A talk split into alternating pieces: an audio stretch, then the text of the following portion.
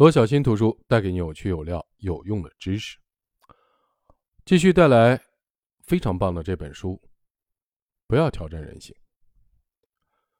延迟满足的由来。提到延迟满足这个概念，就必须要提到美国著名的人格和社会心理学家沃尔特·米歇尔。美国期刊《普通心理学评论》于二零零二年刊登了一项调查，显示，米歇尔凭借在人格与社会心理学领域做出的贡献，位列二十世纪最杰出的一百名心理学家第二十五位。而米歇尔，呃，最为人所熟知的，正是他设计的棉花糖实验和他提出的延迟满足理论。早在做棉花糖实验之前，米歇尔在研究种族刻板的印象时就已经有所发现。二十世纪五十年代，米歇尔在俄亥俄州立大学获得博士学位以后，开始在科罗拉多大学任教。当时，米歇尔主要从事的社会心理学研究，集中研究刻板印象领域的课题。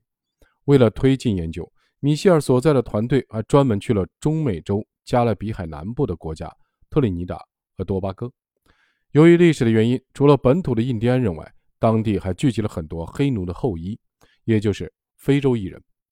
印第安人认为非洲裔人目光短浅，过于放纵，不知节省；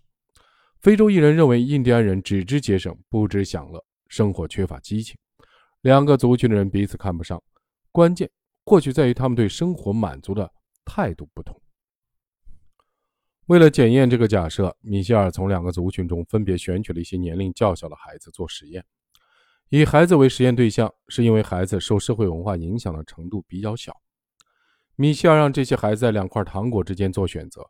其中一块糖果较大，另一块糖果较小。较大糖果的价格是较小糖果价格的十倍。糖果当然不是白拿的。参加实验的孩子必须遵守米歇尔定下的实验的规则。如果选择较大的糖果，就必须等一周的时间才能得到下一块糖果；如果选择较小的糖果，第二天就能得到下一块糖果。米歇尔本来是想通过这项实验观察非洲裔人和印第安人对生活满足的态度，希望借此找到能证明种族刻板印象存在的证据。不过，在实验的过程中，他意外地发现一个非常引人深思的现象。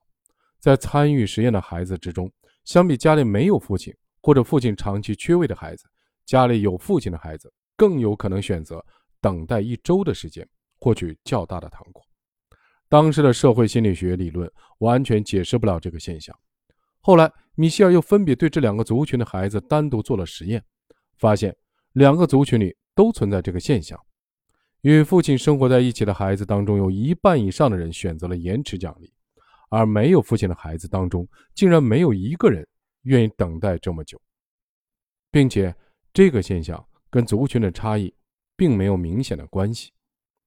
米歇尔原本想深入的研究一下这个现象，但在当时的美国，民权运动和女权运动正进行的如火如荼，而米歇尔的实验结论非常敏感，甚至有些政治不正确，很有可能成为当时的女权主义者攻击的对象，并且在社会上。引起轩然大波，这就会严重影响他的学术生涯。于是，米歇尔为了规避政治的风险，在之后的研究中绝口不提单亲家庭还是双亲家庭的问题，只关注孩子行为本身。这就引出了著名的棉花糖实验。